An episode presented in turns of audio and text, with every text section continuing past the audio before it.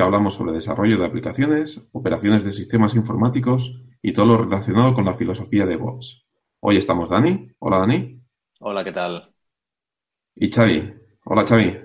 Buenas. Y quien nos habla, David. Bueno, lo primero que queríamos hacer es dar las gracias a Musega La Poma por invitarnos a su programa el pasado martes día 16 de mayo en su episodio 323. Museo La Poma es un podcast que se emite en catalán, ¿vale? Se graba en catalán y trata sobre ciencia y tecnología. Y nos invitaron tanto a Xavi como a mí para hablar un poco de qué era DevOps y, bueno, diferentes temas. Os aconsejamos, si, si sois catalanos parlantes, os aconsejamos que, que, paséis por su web, que es musegalapoma.cat, y escuchéis sus programas. La verdad es que son unos cracks. Y bueno, el programa de hoy Sí, quien nos siga verá que ha pasado muy poco tiempo entre podcast y, bueno, entre episodio y episodio, algo raro en nosotros. Pero bueno, nos hemos visto animados a hacerlo por todo lo que nos ha, todo lo que ha pasado esta última semana. Hoy es día 21 del 5 y todo lo que ha pasado esta última semana con WannaCry, ¿vale? Sobre el virus este WannaCry que ha salido por todos los medios y se ha hecho mucho eco a nivel mundial. Ha sido un virus bastante mediático. Entonces lo queríamos compartir con vosotros y hacer un pequeño intercambio de opinión con vosotros y de experiencias. Lo primero que me gustaría preguntaros, Javi y Dani, es cómo os llegó la noticia. Tú, Dani, ¿cómo te enteraste? Pues yo estaba, yo estaba currando tranquilamente, yo curro desde casa, y me dice, me dice un compañero de trabajo por el, por la mensajería interna. Dice, mi hermano que está, que trabaja en Telefónica en Distrito C, que es, bueno, digamos, quien no conozca un poco, esta es la sede de las oficinas centrales de Madrid, que tienen, pues, yo qué sé, 20 de 10, 20 mil personas o más. Es, un campus inmenso. Dice, mi hermano me, ha dicho que en Distrito C les están diciendo que apaguen los ordenadores y está la cafetería llena de gente sin trabajar. Eso, fue lo primero que oí. Así me enteré yo de que existía el, el, el WannaCry. Y los, y los bares y la cafetería dando, dando palmas, ¿no? Los dueños de la cafetería. la cafetería dando palmas, exactamente. No te extrañe que haya vinculaciones ahí, las podemos explorar luego. ¿Y tú, Xavi, cómo te enteraste? De una forma muy similar, porque me enviaron un WhatsApp diciendo eh, a mi hermano, bueno, una, una conocida, a mi hermano le han, le han dicho que apague el ordenador y que salga todo el mundo de la empresa. Y claro, eh, fue una reacción un poco rara y después eh, lo empezamos a comentar en otros chats y eh, efectivamente había gente en empresas que estaba apagando ordenadores. Pues sí, sí, la verdad es que vuestras experiencias son bastante parecidas a la mía. La mía es bastante, es igual. Una persona que trabaja allí, que hace poco que ha llegado a la empresa, que antes venía de Telefónica, eh, se ve que por conocidos les llegó bueno, igual que a Dani, oye, apagar los ordenadores y demás. Y entonces, bueno, que desde Telefónica estaban mandando que todo el mundo apagara los ordenadores y, y casi que abandonara el edificio. Y bueno, y, lo único que se sabía que había algún tipo de problema informático, pero no se sabía el qué. Entonces, en todos los casos fue por Telefónica, ¿verdad? Que os enterasteis, por algún conocido de Telefónica. No. Ah, ¿no? Fue por otra empresa, pero no me acuerdo cuál era. Pero no ah. dije que no era Telefónica. Yo en mi caso sí que fue Telefónica, ¿eh? Sí. Pero la verdad es que se decía que Telefónica era la, inicial, o sea, incluso yo el WannaCry, antes de que tuviese este nombre, era el virus de Telefónica. Sí, yo creo que aquí hubo bastante bulo con este tema, más que nada porque, bueno, no sé si conocéis al Chema Alonso. Sí, sí, pues el super hacker de Telefónica. Exactamente, con ese título. Vale, es el responsable de seguridad, me parece, está en la junta de dirección y es el, el responsable de seguridad de Telefónica, bueno, ocupase un puesto en la Junta. Tiene, eh, tiene una tarjeta que dice un nombre muy largo que pone seguridad y Telefónica. Entonces debe ser más de debe, ser algo de. Sí. Yo la verdad es que como, como comunicador, no sé si habéis visto, yo lo sigo en YouTube y demás. No sé cuán bueno será técnicamente lo desconozco, ¿eh? pero como comunicador es muy bueno. Creo que, cuando transmite, transmite ideas muy buenas. Mm, yo seguía, yo seguía su pod, su blog del otro lado del mal. El lado, no, el lado del mal. No, un informático en el lado del mal. Eh, un informático en el lado del mal, sí. Bueno, pero la que el dominio era el lado del mal o algo así, no recuerdo. Esto cuando estaba yo más metido en seguridad. Y la verdad es que los artículos eran potentes, ¿eh? a nivel técnico, o sea, el tío tiraba mucho. Y ha habido, decías, David, polémica, me imagino por lo que, por los tweets que ha hecho, que, que como que se disculpaba un poco diciendo que él no era responsable de seguridad interna o algo así, ¿no? Bueno, yo lo primero que vi, que empecé a ver por las redes sociales y demás, era que, que bueno, que era, era, un ataque, era un ataque coordinado de algún grupo hacker contra Telefónica y en especial contra Chema Alonso. Ah, no, no había oído eso, ¿no? Sí, yo sí, yo lo había oído y demás, y bueno, bastantes coñas por las redes sociales con el tema. Y luego sí que él eh, rápidamente, bueno, rápidamente a media mañana, sobre el mediodía más bien, eh, sí que vi un tuit que, que, decía que, bueno, que entre sus responsabilidades no estaba la, la de, bueno, la de gestionar la seguridad de la infraestructura internet telefónica. Pero, pero eso es un balón, eh, un pelota afuera. Sí, sí, yo creo que... Totalmente, que hizo, totalmente. Yo creo que no lo hizo muy bien ahí. No, es que además el tío le, le, en su título dice algo de, prote de responsable de protección de datos y no me, no me fastidiéis. O sea, si, si tengo que proteger los datos, es lo mismo que proteger los ordenadores que guardan esos datos, ¿no? Y la seguridad interna. No sé, un poco balones fuera, sí. Yo creo, desde mi punto de vista, que, que ahora está más rollo evangelizador y un poco haciendo más marketing que otra cosa. Quizás, eh, quizás respondió a Twitter demasiado en caliente. Hmm, Probablemente, sí. sí. No tendría sí, que haber eso. También, los primer, al principio se decía ataque. Y yo he escuchado muchas veces ataque, cuando realmente es un virus. Cuando... Sí, es que es eso. Yo, yo, creo que al principio estaba muy enfocado en Telefónica. Todo el mundo pensábamos que era un ataque coordinado Telefónica. Pero luego ya cuando, empe cuando empezamos a leer, bueno, yo en mi caso, ¿eh? cuando empecé a leer más a documentarme más de lo que estaba pasando, y que, por ejemplo, eh, esto ya acabo del tiempo, ¿eh?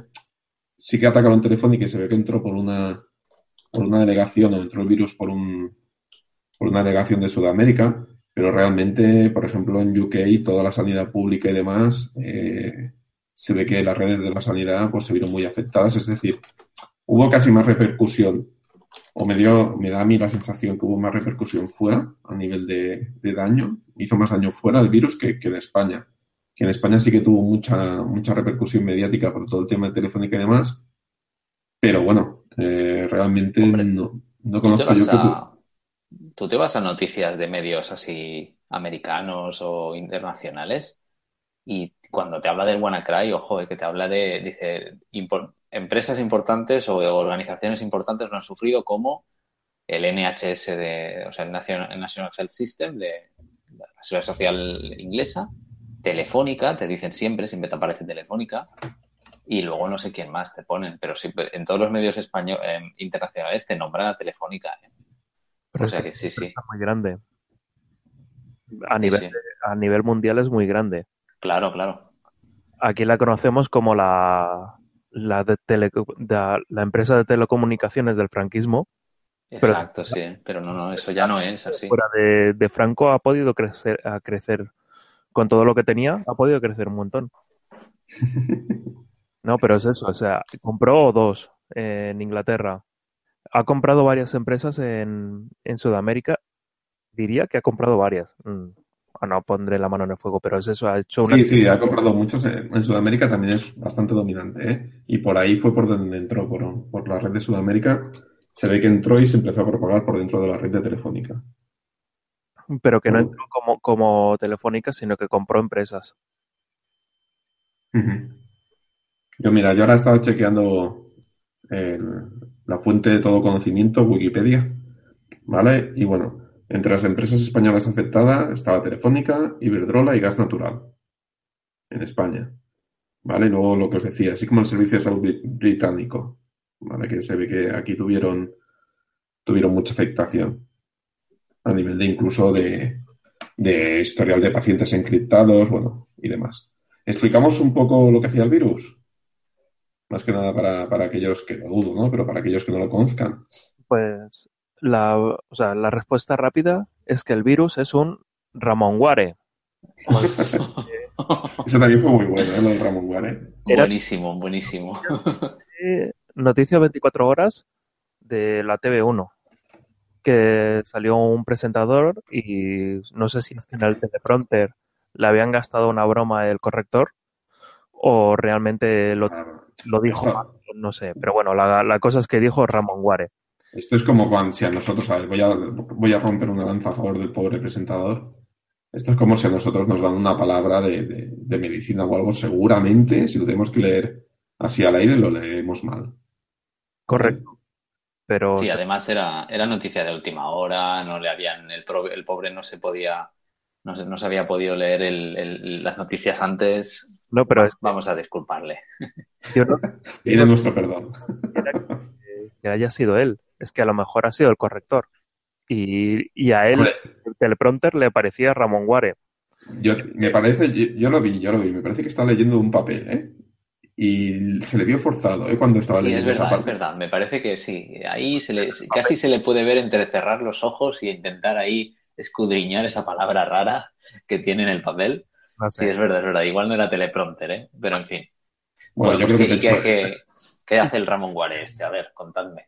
El software eh, es muy simple.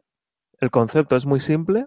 Es un programa que te cifra toda la información que tengas en el disco duro y los discos duros que sean accesibles, ya sean eh, ya sean eh, attached, em, eh, directamente a, unidos al ordenador o sean de red. Que era por eso que la que decían los gente que tenga eh, que había clickbaits por ahí que decían los de Mac y los de Linux no están libres de, de ransomware. Mm, Claro, porque si tienen acceso a un Windows te podría cifrar los datos. Pero bueno, eh, de ahí al clickbait fue, fue un cachondeo. Después, ¿qué es lo que hace? Te cifra y te pide eh, dinero a través de Bitcoin, que es una moneda, una criptomoneda que no puede ser, que es muy difícil ser rastreada. Y entonces la, lo que pedían era, no me acuerdo si era un, un Bitcoin o, bueno, Valor, eh, pasta por valor de 300 dólares. Te pedía. pagaba según la, o sea, unos 300 dólares, pero es eso, que he visto alguna captura de pantalla de gente que estaba en, no sé si era Taiwán, y la persona le decía, es que yo cobro 400 dólares al mes, mm, me estás pidiendo algo que no puedo pagar. Y el de el del ransomware eh, le decía, no, no, tranquilo, hemos en nuestra campaña de, de internacionalización en Taiwán hemos visto que hay muchos problemas, entonces te libero todo, todo automáticamente. ¿Tú has visto un vídeo de eso? ¿Tú has visto un vídeo de eso? De- ¿En el, en no. tema del WannaCry o, o en otro ransomware? No, del WannaCry, y es un, no es un vídeo, es una captura de pantalla que dice cuando el cuando el servicio técnico del- de un ransomware es mejor que un servicio técnico de, de tu proveedor. Pero eso, eso tiene que ser un burro, tío. Eso tiene que ser un No, no, no, no, no, no, porque os digo por qué. Detrás, ¿eh? No, no, es, no es automático, tú pagas y se te quita automáticamente, sino que hay una persona que tiene que darle un botón. Sí, además hay un tema. Si os habéis tomado la, la molestia de leer, que yo lo he hecho, lo Uh, que uh, todo, ya todo el texto. No, no, no, no, no. El, el, el típico screenshot que corre por ahí cuando te nombran el WannaCry, que sale todo el texto de, uy, ¿qué ha pasado? Me han te he encriptado los ficheros, ¿cómo recuperar? Etcétera. Al final de todo, que te- en la sección que te dice cómo pagar o algo así, pone, bueno, pues si no lo pagas en las primeras 24 horas, no, o en las primeras 48 se doblará el precio. Si no lo pagas en los siguientes 7 días, eh, te vamos a borrar los ficheros. Pone algo así al final, eh, os lo digo de memoria, ¿eh? Co- Como que sí, que hay promociones especiales o campañas especiales para los usuarios más pobres. Qué bueno. Y así, Ah, así sí. lo ponen, ¿eh? Tal cual. O sea que yo me creo esto de Taiwán que habéis dicho. Esto eh, lo he visto en Twitter, o sea, que lo podrían poner en la en las notas del programa. Me lo voy apuntando. Sí, pues sí, lo pondremos luego, sí. Y bueno, más Por- que nada es eso. El ransomware es eso. Algo que te cifra y te lo descifra cuando quiere, bueno, cuando pagas. Y por otro lado está cómo se cómo se eh, transmite este WannaCry. Y esto es at- eh, at- utilizando un virus que forma, bueno, que forma parte de un vi- un virus normal que forma parte del propio WannaCry y utilizando unas vulnerabilidades que, que, bueno, que esto ya es otra historia. Por supuesto que es otra historia. Eh, o sea, estas, la vulnerabilidad en sí es, es más, tiene más tela que no el, el virus. El virus podría verse, si en vez de un, un el WannaCry se hubiese transmitido un virus que te destroza el ordenador, del, del estilo del Chernobyl o el estilo de, bueno, de, aquellos antiguos que físicamente rompían la ROM, eh, no hubiese podido sobrevivir ningún ordenador. No, no, sí, sí. La verdad es que. Pero bueno, aún así, eh, los ransomware no son algo nuevo. ¿Vale? Es lo que decimos. Yo, eh, yo he vivido diferentes ataques de ransomware y la verdad es que cuando te pasa esto, tienes dos opciones. Eh, una es tirar de copia de seguridad y dos es pagar a pagar lo que te piden, que esta segunda opción eh, está totalmente desaconsejada. Primero porque estás, eh, bueno, estás subvencionando a la gente, a los criminales que están haciendo esto. Si sacan beneficio, lo seguirán haciendo. Y segundo porque nada te garantiza que, te vayan a desencriptar los ficheros. Aunque, como bien decís, es un negocio montado. ¿eh? Yo he visto vídeos eh, donde se explica que en países del este eh, hay empresas totalmente legales, entre comillas, totalmente constituidas legalmente, que están dedicadas a, realizar ataques, bueno, a, temas de seguridad informática o de virus informáticos que se dedican a esto, básicamente. Pero bueno, por, cierto. por eso que, que, aquí, si no, bueno, aquí es cuando coge una nueva dimensión todo el tema de, de copias de seguridad, ¿no? Que, que, bueno, que muchas veces no le, no le hacemos caso hasta que nos pasa una cosa de estas. Excepto si las copias de seguridad están en otro Windows que no está parcheado en la misma empresa, o sea que. Sí, eso ahora lo íbamos a comentar, ¿no? El, el que ha hecho, eh, que ha hecho tan, por así decirlo, tan crítica o tan importante esta, este ataque de este ransomware. Y es por lo que estáis haciendo referencia todo el rato. Eh, una cosa, antes de empezar con eso, eh, solamente recordar un pequeño, una pequeña regla mnemotécnica. Los backups Recordar que tienen que ser 321. Tres copias en dos formatos distintos y una, una copia deslocalizada. Es decir, tres copias, la, típica que es diaria, que eh, si tienes algún tipo de Time Machine o, o Dropbox o cosas así, que cada cierto tiempo se va enviando la copia. Pero dos más por si acaso la copia en dos sistemas distintos, es decir, si lo tengo eh, en mi ordenador, pues que también tenerlo en un CD, porque que, no sean una eh, sistemas que se puedan venga un WannaCry y se lo cargue todo a la vez.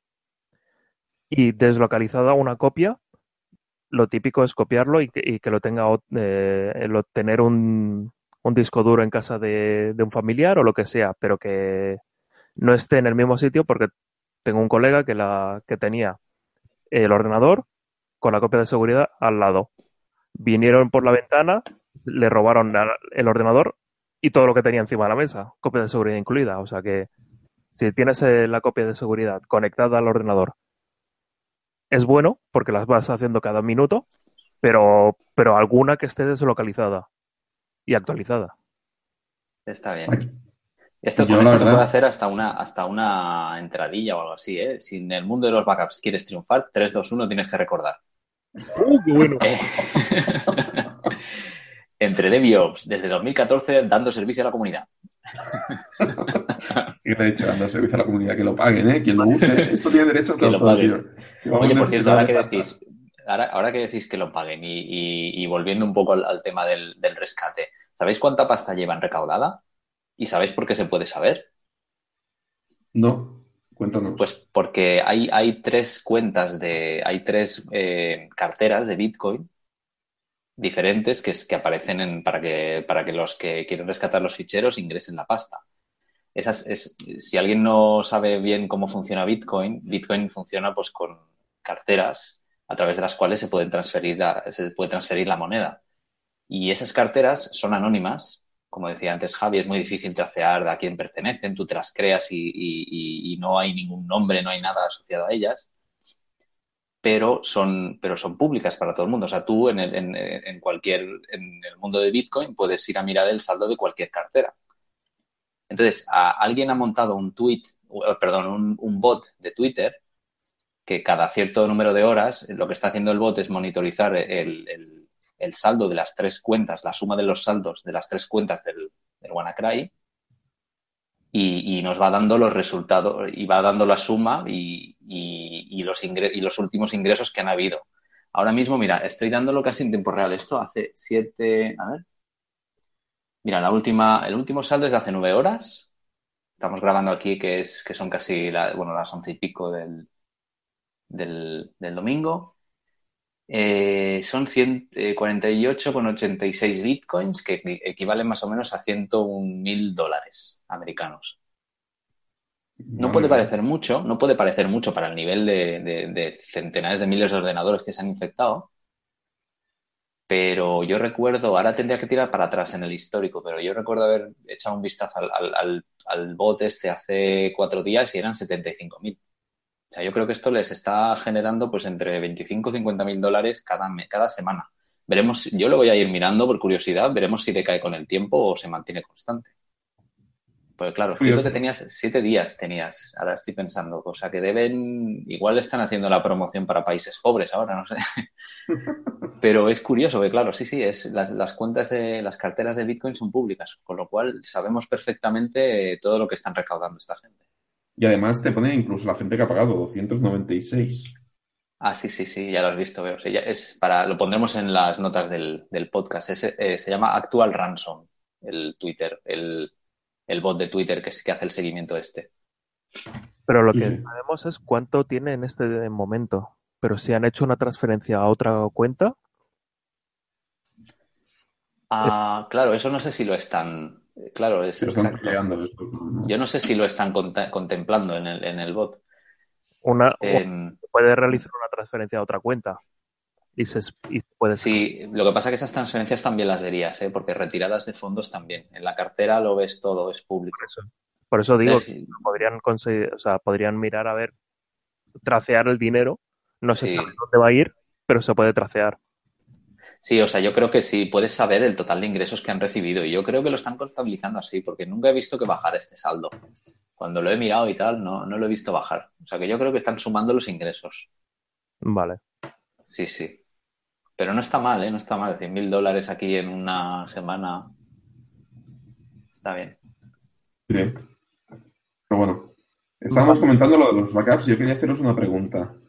¿Vosotros tenéis algún método o, cuál es vuestro método de backup? ¿Tú, Dani, qué utilizas para hacer backup? Yo intento usar tantos servicios en la nube como puedo y así ya el backup me, que es una trampa, porque eso, porque eh, los servicios de la nube tienen que hacer su propio backup para que esto funcione, ¿no? Pero yo como que externalizo el, problema de esta forma, ¿no? Delegas la responsabilidad, ¿no? Sí, no, y las cosas mías así son más, las uso, las coloco más en Dropbox, porque, claro, Dropbox está bien porque tienes el, el fichero en la nube y aparte replicado en todos tus ordenas, ¿no? Eso es un pseudo backup, si quieres llamarlo así. Tú igual que yo, yo también utilizo Dropbox. ¿Y tú, Javi? Pues bueno, lo mío es un poco más paranoico. Eh, tengo dos NASes, que haya información que se replican. Después utilizo una, una grabadora de cintas para guardar también datos. Grabadora de cintas. Sí. ¿En serio? Sí. SS3. Eh, también tengo una VPN con casa de un familiar y voy enviando a través de RSync, voy sincronizando datos y tengo una cabina de discos eh, aparte. Un búnker subterráneo. Ahora, ahora me da, me da vergüenza, me da vergüenza haber dicho que yo uso cosas de la nube y Dropbox y, voy tan tranquilo por la vida. Yo de hecho me lo estaba planteando y realmente, yo por ejemplo en el ordenador este que estoy grabando, es que si lo pierdo todo, me da igual. Es decir, los ficheros importantes es como Dani, yo los tengo en el Dropbox eh, y con la cuenta gratuita, además, no tengo mucha cantidad de información. y poco más. La verdad es que A ver, por eso alucino con todo, con todo el dispositivo de despliegue que estáis. A ver, si, si se me pierden series, pues ya me las volveré a bajar. Juegos. ya me lo vuel- a ver, yo re- realmente los juegos ahora todo tío por Steam, con lo cual lo tengo en la, en la biblioteca digital de Steam. Y me los vuelvo a bajar, no sé. yo solamente Música. copia de Dime, una, dime. Yo solamente copio una cosa, las fotos. Sí, yo las fotos es lo único que digo. uf, pero bueno, como es más de mi mujer, me Sí, desentiendo. las fotos, las fotos ya, ya tuvimos en el episodio anterior. Si queréis, si queréis, usuarios y oyentes, escuchar una, una, una diatriba ahí de cómo guardar las fotos y en qué servicio y tal, escucharos el podcast anterior si no lo habéis hecho, porque ahí, ahí lo tratamos bastante. Pero es eso, yo realmente el tema fotos el- prefiero tú conservarlo yo. No, no, sí, sí, me parece bien. me parece bien. Y- Cada uno, cada uno con su paranoia. fío, pues lo replico varias veces, más veces de las que normalmente se tendría que hacer. O sea, queda usas un, demostrado que- un 654-321, ¿no? En vez del recomendado.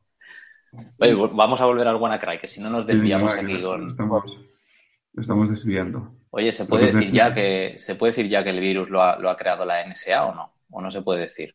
Venga, va, dilo. El virus lo ha creado la NSA. ¿Nos podemos poner Uh. conspiranoicos ya? Señores NSA, somos buenas personas. Que nos estarán oyendo y sin bajarse el podcast, seguramente. Actualmente bueno. están oyendo. No hace bueno. que se descarguen el podcast, ya lo están haciendo. Sí, sí, sí, exacto. No, pero fuera Pero de eso- coñas, hay, hay unos componentes del, del- Hay dos componentes del, del WannaCry que, a ver, dejadme mirar los nombres porque los tenía por aquí. Hay un componente que es el, el- el componente del backdoor, es, se le, se le encontró código de un, de un backdoor que se llama Double Pulsar, que se dice, claro, eso, es- eso no se puede demostrar, ¿no? Pero todo el mundo asume, o como que yo- las cosas que yo he ido leyendo por ahí, todo el mundo da por hecho que es el, el backdoor de la, de la, que, que- o sea, un- software creado, un virus creado por la, por la NSA.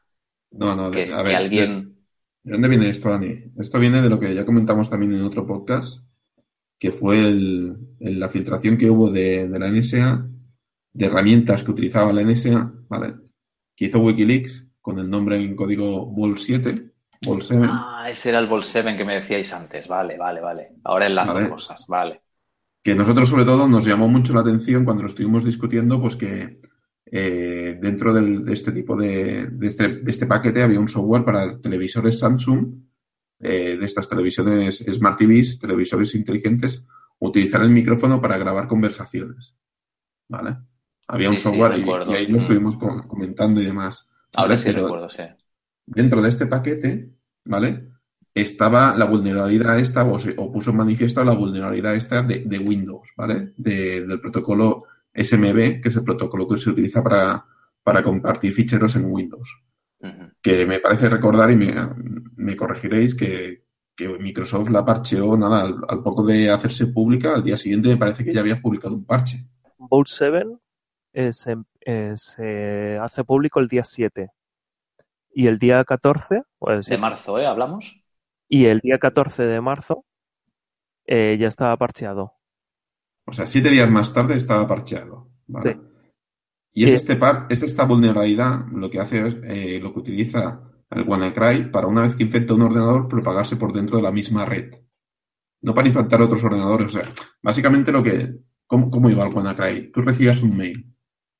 ¿Vale? Me pareció leer algo de Juego de Tronos. ¿Vale? Última temporada de Juego de Tronos. Bueno, no sé cómo. Supongo que, iría- mutando. Entonces, tú ejecutabas lo que había en ese mail, encriptaba todos los ficheros de tu ordenador y a todo lo que tuviera acceso, pero aparte de eso, se empezaba a propagar por la red. ¿Vale? Buscaba otros ordenadores de tu, de tu red local, del trabajo, de casa, etcétera, etcétera. Y si tenían esta vulnerabilidad no parcheada, ejecutaban la encriptación en el ordenador remoto. Es decir, empezaba a encriptar el resto de ordenadores, empezaba a reproducir en el resto de ordenadores. Y eso es lo que lo hizo tan peligroso. Hay, una cosa curiosa que yo no entendía y estuve leyendo. Digo, pero ¿por qué no se ha quedado esto en una, en una sola compañía? ¿no? Porque una vez, bueno, tú infectas un virus y, o sea, un ordenador y eso, pues lo típico es que miras la IP local, empiezas a hacer un escaneo de IPs ahí de toda la subred y vas infectando. Y hay una cosa que no que leí, que es la razón por la cual ha ido saltando, básicamente. otra porque a lo mejor hubo varios vectores de infección por, varios emails o algo así con, con, el fichero adjunto infectado. Pero lo principal es porque ordenador que se infectaba hacía, primero hacía eso, escanear el rango de IPs local, pero luego generaba direcciones de, Internet aleatorias y se ponía a escanear direcciones de Internet aleatorias. Con lo cual se logró infectar otras, otras, eh, otras empresas, otras organizaciones. Con lo cual yo me pregunto, ¿hay gente que tiene sus, sus, servidores de ficheros con el protocolo Samba, con el SMB, abiertos a Internet ahí con una IP pública? Me parece impresionante. Pero sí que, sí que los hay. Prueba de ello es que, que, que bueno, que tienes N empresas diferentes sin relación entre sí infectadas, ¿no? Fíjate, con una mm. tontería como, como que se invente IPs públicas y vaya escaneando, han encontrado, ha podido saltar de empresa en empresa. Yo también, también una cosa, Dani, también se reenviaba por email, ¿eh? Sí, pero yo, bueno, no sé. Yo, yo, leí, yo leí, yo leí, o bueno, la información que yo tenía es que se probaba también por email. Que lo que hacía era en el ordenador infectado, eh, bueno, habían dos versiones, ¿vale? Yo lo que leí es que habían dos versiones. Una versión que cuando se infectaba un ordenador eh, encriptaba los ficheros y luego eh, utilizaba la vulnerabilidad para buscar más ordenadores en la red y luego se reenviaba por email. ¿vale? Esta era una versión. Y luego la otra eh, era, antes de hacer nada, se iba y comprobaba una dirección de Internet, si existía un dominio de Internet. ¿Vale? Y esto es lo el famoso kill switch que, que, bueno, que hemos oído estos días, no sé si alguno lo quiere, lo quiere comentar. ¿Tú, Javi? Mm, nada, simplemente eh, para saber si este virus estaba metido dentro de un sandbox, lo que hacía era hacer una petición al exterior a una IP, bueno, a un dominio que no le tenía que resolver nada. Y si resolvía, se quedaba quieto. ¿Por qué? Porque por defecto en los sandbox habitualmente no te dejan conectar fuera, pero e, emulan que tú tienes conectividad. Entonces, cuando tú ejecutabas dentro del sandbox, eh, no hacía nada.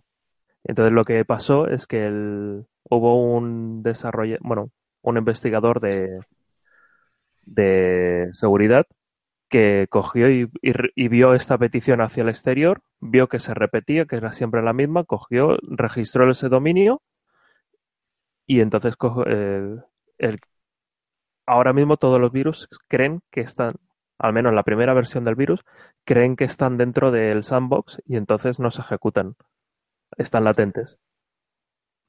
Y la gracia, y a través de gastarse 10 dólares en, en un dominio, consiguió que no, que no infect, o sea, paró toda la infección. hay, dos, perdona David, sigue, sigue. No digo, yo la información que tengo es eso, que habían como dos variantes, ¿vale? Y una, una se paró así. Y la otra es la que sigue todavía por ahí propagándose. Sí. Pero sobre el interruptor este, sobre el key switch, yo no entiendo, o sea, yo no entiendo una cosa menuda cagada, así hablando claro, de, los desarrolladores, no registrar el dominio. ¿Vale? Tú puedes crear el kill switch y decir, bueno, lo que explicaba Javi, ¿no? Si estoy en una sandbox y esto me resuelve alguna IP, pues, pues eh, esto es mentira, porque yo sé que esto no tiene que resolver, me paro. ¿Para que Para ser indetectable. Pero si yo fuera el creador, lo que haría es registrar el dominio para mí, hacer que no resuelva nada si quieres, pero asegurarme que nadie bueno, asegurarme que no puede pasar lo que pasó, ¿no? Que alguno investigando diga, ostras, esto tiene pinta de... Si lo registras ya tienen tus datos.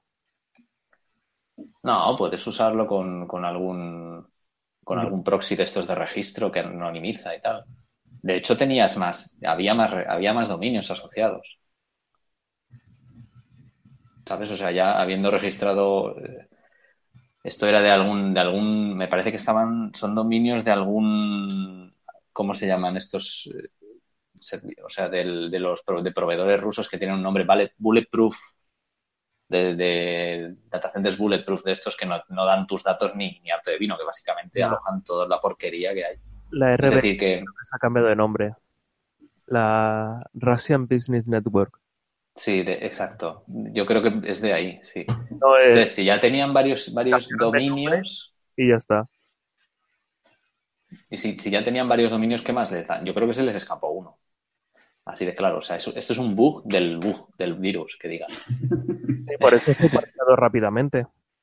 Sí, sí, sí. La Y la otra cosa, eh, apareció dos días después. y la otra cosa curiosa es que fijaos que, que, o sea, una de las cosas que te dicen muchos investigadores de seguridad y tal es que, que cortes, que analices, o bueno, hay productos que te hacen eso automáticamente, ¿no? Que las peticiones DNS y las comunicaciones con IPs sospechosas o con nombres de dominio sospechosos, que las cortes en tu, en tu empresa. Para no, para cortar cabezas, ¿no? Para cortarle la cabeza a los, a la, a la hiedra que se le dice, a la hidra que se le dice, ¿no? Romper con la comunicación con el, con, con el centro de control, básicamente, con el, con el command, con el CIC que se le llama. En este caso, si tú cortas esta comunicación, lo que consigues es precisamente lo contrario, dejar el virus activo, ¿no? Es, es paradójico. Bueno, supongo que lo pensaron así, ¿no? Sí, sí, no, no, exacto, sí, es que está bien pensado, o sea, quiere decir, Bueno, no, no, a ver, o sea. se merecen eso. sus, sus 101 mil dólares, ¿eh? Uy, lo, uy, lo que he dicho. Uy, NSA, NSA, lo que diga Dani, NSA, NSA, ¿qué tal, amigos? lo que dice Dani lo dice bajo su opinión, ¿eh? Lo del resto de componentes de entre DPOps. No, no, aquí somos mancomunados, aquí somos mancomunados, lo que dice uno responden todos, no me fastidiéis. Ajá, claro. Oye, entonces, ¿qué, ¿pensáis que con esto que decíamos del parche, Microsoft en realidad actuó bien, ¿no? O sea, que ¿le podemos culpar de algo a Microsoft? No, no, no, no. Microsoft no. actuó. Yo, yo estoy de acuerdo contigo. O sea, Microsoft actuó correctísimamente. Yo he oído muchas críticas también de, de gente que dice, es que claro, si ya hacía dos meses que estaba el parche y tal, ¿cómo puede ser que las empresas no parchearan y demás? A ver, yo he estado en gran compañía, en empresas donde tienes parques informáticos de 20, 30, 40 mil ordenadores a parchear, además con software muy específico y muchísimas veces, muchísimas veces aplicando un parche que es inocuo, deja de funcionar el, eh, cierto software. ¿vale? Entonces, normalmente este tipo de compañías tienen una política progresiva de parcheado, ¿vale? Y por bloques, es decir, van probando parches y lo hacen en pequeñas cantidades de ordenadores, dejan un tiempo prudencial y luego van distribuyendo el resto de, de ordenadores. Y este proceso es un proceso lento, ¿vale? Entonces, es imposible que puedan seguir el ritmo o sea, sacan parches más rápido de lo que ellos pueden aplicar y cada vez se va demorando más en el tiempo. Es por eso que muchas de las grandes compañías no tenían el, par- el- el parche aplicado. También es cierto que parece ser que tampoco se identificó este parche como, como algo hiper mega crítico. ¿Vale? Ya. Todo y que Microsoft lo corrigió muy rápido. Normalmente cuando se levanta una alerta de, vul- de- de vulnerabilidad muy crítica, eh, este, este tipo de compañías pues aplican un, un protocolo especial, que es el protocolo que aplicaron cuando apareció el WannaCry. Yo tengo todavía amigos que trabajan ahí y se estuvieron todo el fin de semana parcheando todo el parque de, máquinas. ¿Vale? Mm, Es eso. Me comentaban que empezaron el viernes al mediodía y acabaron el domingo al mediodía de parchear todo, todo el parque informático con, con el parche para, para corregir esta vulnerabilidad. Entonces, son cosas complejas, ¿vale? No es algo que se tarde cinco minutos. Y el motivo es porque habitualmente, lo que os decía, cuando, cuando se mete un parche no sabes lo que va a pasar. Y se tiene que hacer con mucho cuidado y mucho cariño. ¿Vale? Otra cosa es, Es el ordenador eh, de... Entonces culparíamos, podríamos al menos darle un tironcillo de orejas a Microsoft diciendo, oye, publicaste algo que, Yo no era, tengo, muy- a ver, que era peligroso, que era un agujero de seguridad muy claro y lo publicaste así como si estuvieras actualizando. eh, a mí me, fal- me- me faltan datos, ¿vale? Tampoco, a mí no tengo toda la información. Pues no la se puede venir que- aquí sin datos. Oye, No, pero a ver, si hubiese sido tan crítico, las empresas hubiesen estado parcheadas. Todas. ¿Vale? Y no fue así. Yo, por ejemplo, mi PC sí que lo tenía parcheado, porque yo soy un psicópata de, las actualizaciones y cada día miro qué hay y me, bajo la, me lo bajo todo.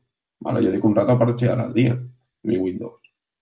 Pero bueno, eh, ya, ya te digo, mm, me hace suponer que no fue así, ¿vale? Porque si no, todas las compañías ya lo hubiesen tenido parcheado dos meses más tarde. Pero bueno. Ya. Y bueno, y luego aquí también la otra cosa que, que también pongo encima de la mesa es eh, la NSA. ¿no? O sea, descubrieron la vulnerabilidad y se la guardaron, vete a saber desde cuándo estaban explotando este, este problema y lo que han hecho nuestros ordenadores. Pero, a ver, mm, es que la NSA existe para eso. Hostia, no lo sé, ¿eh? A ver, es que, a ver. Eh, La NSA existe, existe para, bueno, para colarte y espiarte en tu casa, bueno. Sí, Sí, Claro, es su máxima aspiración. o sea, lo que desearía la NSA es eso. La otra cosa es, mm, No, no, pero No sé. claro, chicos, cuidado que, lo, que lo, lo han conseguido, ¿eh? O sea, si, si sumamos lo que decíamos de, de las teles inteligentes captivando el micrófono, y luego eh, esto del, del parche este del, del, de Microsoft, del protocolo SMB, todo esto lo que, han- lo que se les ha filtrado, vete a saber lo que son capaces de hacer, ¿eh? Que me da mucho miedo. me da realmente mucho, mucho miedo. mm, a ver, cuando la última vez que estuvimos hablando de seguridad, yo dije que no se tenían que decir según qué cosas, mm, que no se tenía que poner según qué información, que no se tenía que instalar según qué software, y me tratasteis de loco, Loco, insensato, calla. os voy a decir qué es lo que le ha pasado al tío de, de malware Newtek, que es el que descubrió el kill switch, que resulta que la que hubo un periódico inglés, un tabloide, que cogió y, y publicó su dirección Cabrones. en- y el tío ahora se tiene que buscar otro piso. Porque Mafia rusa, aquí tenéis quien, ha- quien nos ha fastidiado. Eso, toda la información que estés dando, no tienes ninguna seguridad de que no te la vayan a hacer pública o, o vayan a poderla utilizar en tu contra. Por eso yo decía, mm, mejor no dar información, no, o sea, sin llegar a ser paranoico, pero al menos eh, no te fíes. La- Yo es que yo para esto soy muy confiado, tío. Yo es que. No, Yo- vos- una pregunta, ¿vosotros utilizáis el modo incógnito de vuestro navegador habitualmente? Dejando de banda vuestros momentos íntimos. Pero yo, la verdad es que hace poco lo he empezado a utilizar para entrar a mis bancos, a mi, a, a revisar mis cuentas bancarias y demás, pero yo no es un modo, el modo incógnito no es algo que yo utilice de manera habitual. Yo lo utilizo cuando tengo que hacer pruebas que con, con páginas y las cookies me están dando problemas. Yo exactamente igual que Javi. Sinceramente no lo utilizo. ¿Por qué? Porque si el modo incógnito realmente fuese incógnito, eh, mm, o sea, no te lo dejaría de utilizar. Hay muchas formas de saltarse el modo incógnito. Se si- identificar fácilmente un ordenador, aunque esté en modo incógnito. Y ya usos de VPNs y cosas similares, entiendo que no, no lo utilizáis, ¿no? Bueno, yo estuve usando Tor un tiempo para trastear y tal, pero la verdad es que no, no lo uso habitualmente, ¿no? Bueno, yo lo tengo instalado aquí, el navegador de este de Tor, y la verdad es que no lo utilizo para nada. Que- y, Ah, Yo te digo, tampoco me fiaría de Tor. Porque se puede rastrear. Y madre mía. La, la mitad de los nodos son de la NSA. Me lo creo, me lo creo. Después de ver lo que, lo que hemos visto, Mm, La, me cosa- lo creo. la NSA está ahí para controlar. Entonces, mm, cualquier cosa que hagas, sabes que lo están controlando. Entonces, la idea es mm, no hagas cosas malas. Yo ya te digo, igualmente, no sé dónde leí, ¿vale? Estaba intentando buscar la referencia, pero no la encontraba. Pero lo he leído, ¿eh? Os lo juro que no me lo estoy inventando. Que todo esto había generado bastante ruido dentro de Estados Unidos y que se estaba planteando hacer una ley para evitar que la NSA vuelva a, vuelva a hacer estas cosas, ¿no? De tener una vulnerabilidad tan grave y demás y no comunicarlo al fabricante, etcétera, etcétera.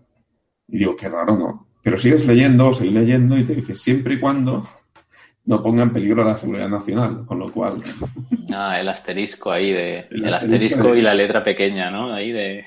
eh, Excepto, cuando que es básicamente lo mismo que decir excepto cuando a mí me dé la gana. ¿no? exactamente, ¿no? Siempre y cuando ya lo- no lo utilicemos, ¿no? Dices, muy bien, campeones. Pero bueno, vete a saber desde cuándo lo tenían, es que vete a saber. Es que tenéis muy poca fe en la NSA. eh. Tiene el, el- tienen agujero de seguridad para que puedan entrar en cualquier ordenador, pero solo entran los de los terroristas. Es que, qué gente sois, ¿eh? Hostia, ¿lo ves? No querría entrar en el debate, en el debate filosófico, pero lo voy a hacer.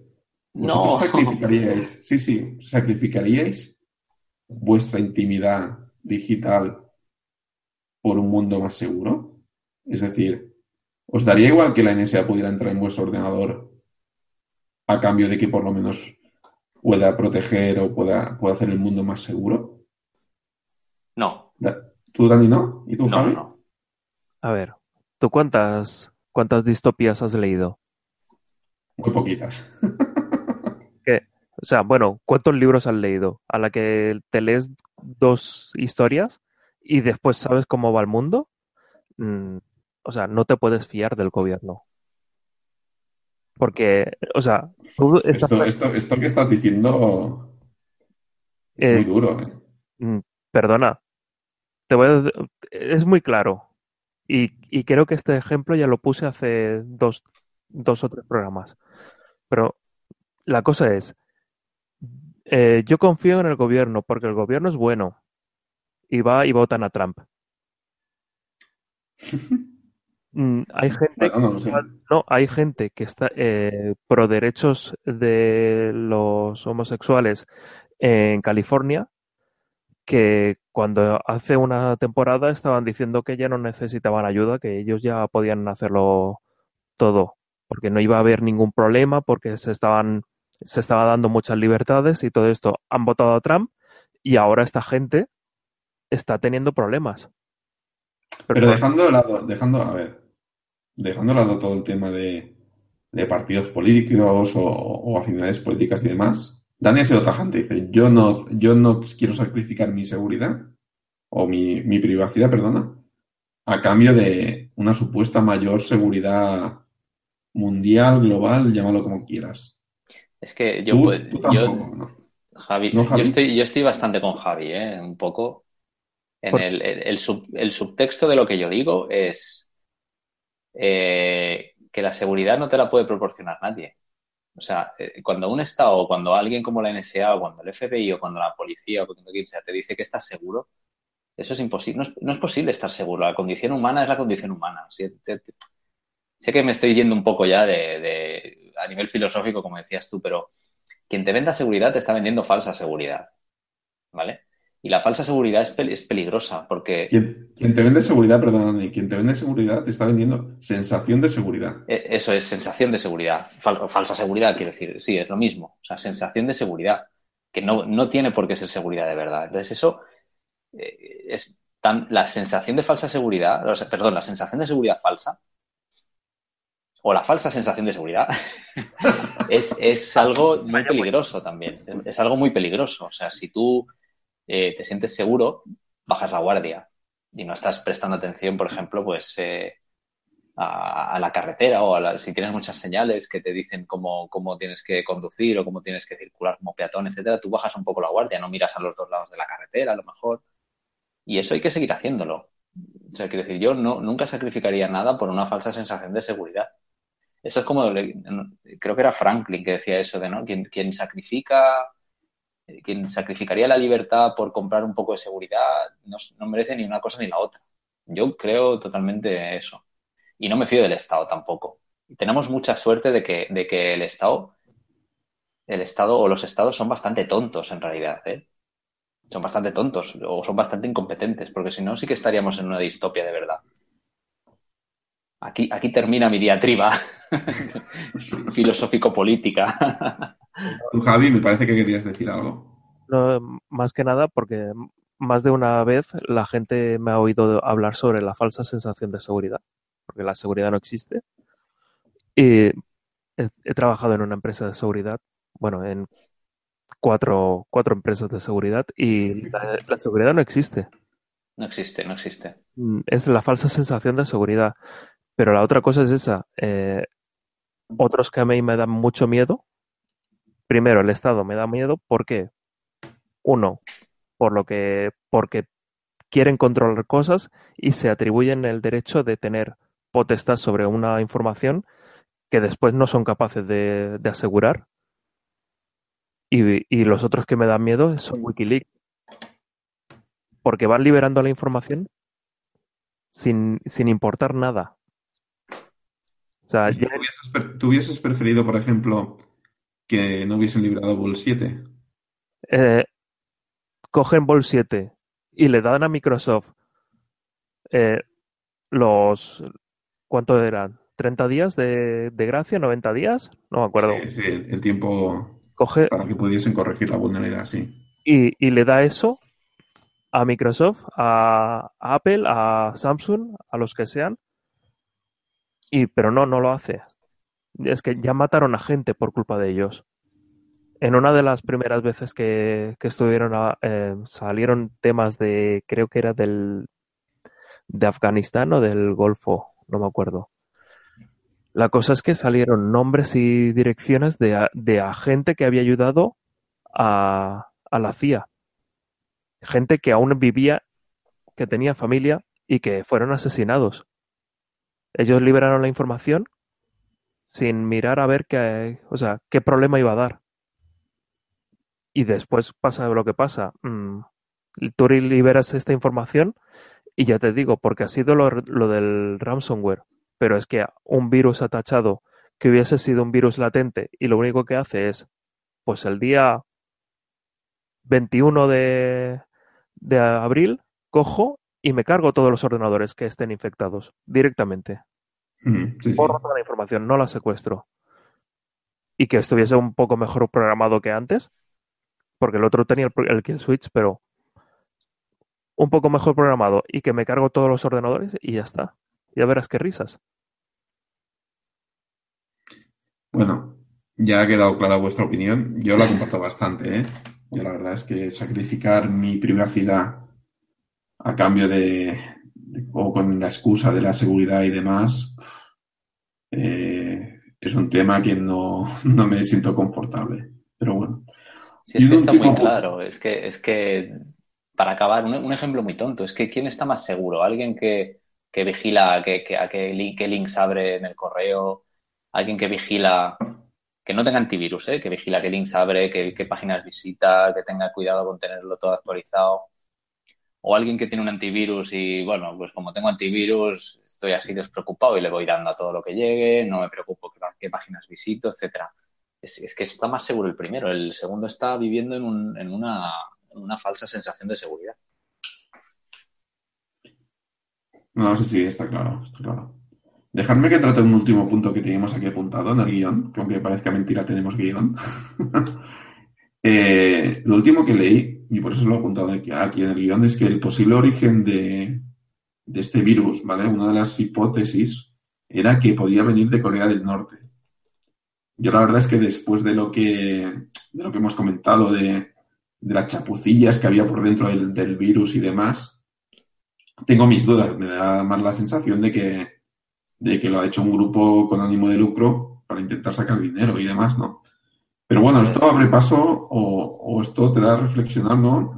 Ya el tema de las, de las ciberguerras, ¿no? De los ciberejércitos, ciberguerras y demás, que parecía algo más del futuro, algo muy en el futuro, pero parece que ya, ya los tenemos aquí. Esto perfectamente podía haberse hecho desde Corea del Norte.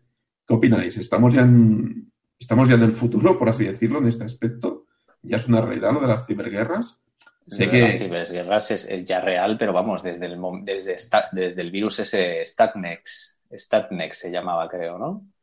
El que cogía las, las centrales el, el, que, el que infectó las centrales nucleares de Irán y hacía y estaba diseñado para hacer girar más lentamente las centrifugadoras de uranio y hacerlas cascar, o sea, para inutilizar centrales nucleares. O sea, tú te lees la historia de cómo se, de cómo, de cómo llegaron a meter el, bueno, de cómo se creó el Statnex, de lo que hacía, de cómo llegaron a infectar una central nuclear. Pues claro, tú ahora te pones ahí, ¿cómo infecto yo una central nuclear en Irán? O sea, pues, bueno, pues nada, a, la fuerza bruta, vamos a, vender en todos los, en todos los packs de, de memorias USB, todos los que podamos interceptar, que vayan físicamente a Irán, pues vamos a meterles el virus, el Statnex, y alguna memoria USB comprará la central nuclear y alguna pincharán. Y así, y así pasó. O sea, eso te demuestra un poder que está a niveles solo de los gobiernos. Es que. Y luego cómo funcionaba, que estaba diseñado eso. Es, no, claro, que para programar, para programar esto necesitas tener acceso. Para claro, a cómo funcionan las centrifugadoras, a los protocolos de comunicación de una, de una red de, de, de control en una central nuclear. O sea, eso, eso, eso ya es el futuro. Es que eso, vamos. Centrifugadores, ah, si no recuerdo mal, eran unas Siemens y solamente afectaba a ese modelo porque sabían que Exacto, sí, sí, sí. comprado. Sí, sí, eso recuerdo también, sí, exacto. Además, un modelo y una marca concretos. O sea, eso es la ciberguerra ya, eso es, eso ya está- es el pasado, eso, ¿eh? O sea, hace, que hace 3, 4 años, ¿no? ¿Qué, qué pasó eso? ¿10? ¿10? ¿Tantos? Uy, sí. Puede ser, ¿eh? Mi sensación del... tiempo, ¿eh? No, descubierto en junio del 2010. Estoy consultando la Wikipedia. Pues mira, ni para ti ni para mí, siete. Siete años. Eh, así que yo qué sé, imaginaros en siete años lo que podemos ver. Yo creo de todas formas que el WannaCry este es un conjunto de peña que se quería lucrar, porque si no es que si fuera un gobierno intentando joder a otro gobierno o a empresas privadas, tendrías, tendrías algo como lo que ha dicho Javi, ¿no? Un virus latente ahí que el día no sé cuántos se activa de golpe cuando tiene ya el 95% de superficie de ordenadores infectados y te hace reventar el ordenador, no te secuestra nada. Sí, una de las cosas que a mí también me hacían sospechar un poco fue cuándo se activó, cuándo se propagó de manera rápida, ¿no? Porque digamos que la afectación fue, no sé cuándo se lanzó, pero cuando saltaron las alertas fue un viernes. Eh, y bueno, luego ya venía un fin de semana por delante. Si realmente quieres hacer daño, yo por ejemplo, eh, si quisiera hacer daño, atacaría entre semana, que es por ejemplo cuando los mercados financieros están abiertos. Por ejemplo. Vale. Mm. atacaría la al, al dinero, ¿sabes? No atacaría un fin de semana, que es eso que tenemos todo el fin de semana, entre comillas, para poder reaccionar en, en países capitalistas y poder recuperarnos y poder abrir bolsas. Tú si quieres hacer daño, ataca donde más duele. ¿vale? Ataca al- a las bolsas, a los medios financieros. ¿vale? A las Torres Gemelas. Bueno, Sí, sí. No, a las Torres Gemelas, aparte de ser un. eh, aparte de que eran un símbolo, eh, era un núcleo de un montón de empresas. Y con al eliminar las, las torres, también eliminaron un montón de, de eso, de, de- o sea, pero un montón de gente que estaba invirtiendo en bolsa, un montón de información, un montón de todo. Por eso hubo tantos problemas. Sí, sí, no, era, era un centro de negocios importante donde había muchas empresas. Además, me, me acuerdo que había mu- leí bastante, de, de- aparte de las vidas humanas que se perdieron, eh, que había muchas empresas que tenían ahí centros de respaldo de datos en las Torres Gemelas o tenían su CPD y demás. Sí, sí, Sí, es que además había empresas que desaparecieron, literalmente. O sea, sí, sí. todo lo que eran y todo lo que tenían estaban en las Torres Gemelas. No, no, fue un desastre, bueno. Desaparecieron, la, la empresa desapareció. Sus- Aquí sus- estaba planeado a nivel mm, guerra mundial. Mm. Esto de ahora me ha parecido más bien una chapuza. sí. Sí, sí. Es la sensación que yo tengo. De uno que dicho, Imaginaos, si, si unos pringaillos logran hacer, liarla así con, Pero, con, con la información esta del- de, la vulnerabilidad que liberó el- los de Volkswagen.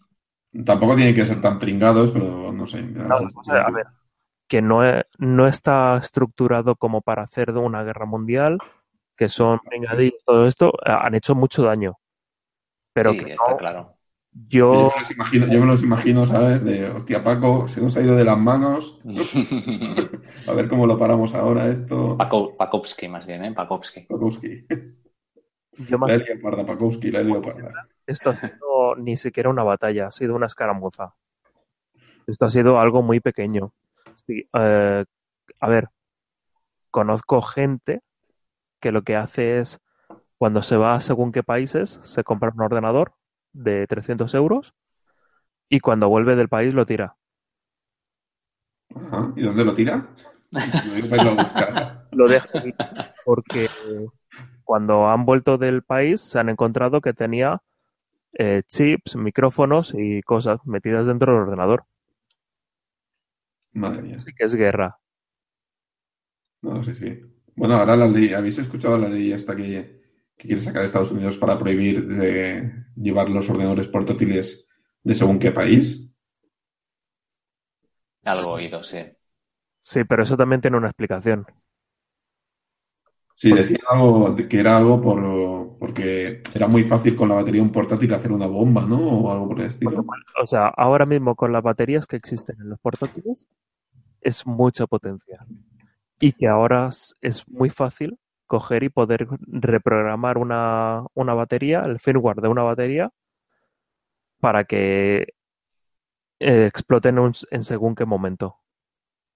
Entonces, pero tú coges el portátil, lo abres y funciona perfectamente. Y cuando pasa a tal hora, pues coge y explota la batería. Hicieron una prueba de concepto y por eso lo, lo querían eliminar. También están diciendo que las baterías portátiles las quieren quitar de todos los aviones.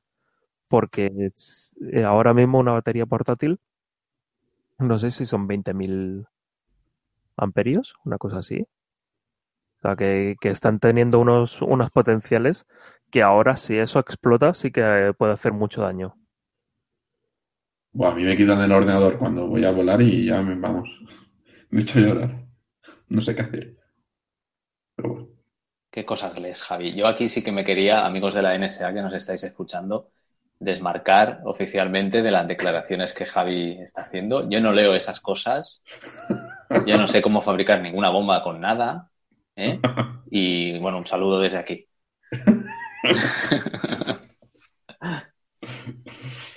Pues muy bien, señores. No sé si queréis comentar algo más. Nada más. Simplemente un saludo a, la gente de la NSA. Y seguro que nos estarán escuchando.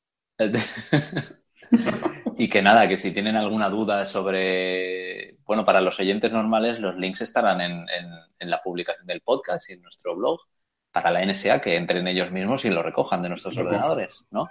Más fácil. Yo es que me estoy imaginando el programa este que, que, va analizando todo el audio y demás, ¿sabes? Dando pitidos, pip, pip, y, los, analistas ahí, what the fuck.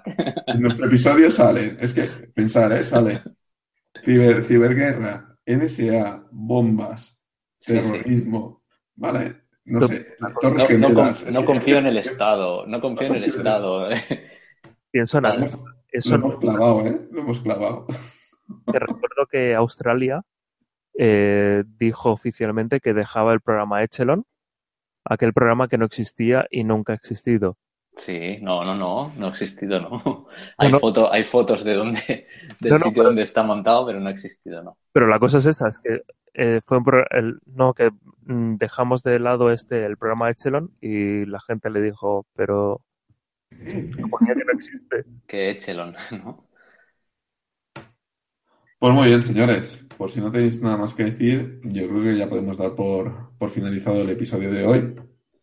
Solo, bueno, comentaros que si os gusta nuestro trabajo, por favor, correr la voz, valorar con cinco estrellas en iTunes nuestro podcast y si escucháis a través de iVoox, pues ponerle un me gusta.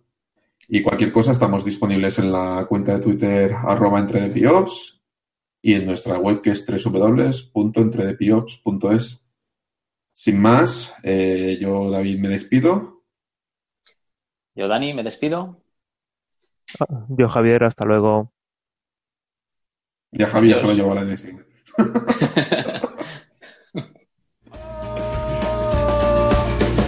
Through the centuries, the endless string of memories, through the progress and the waste.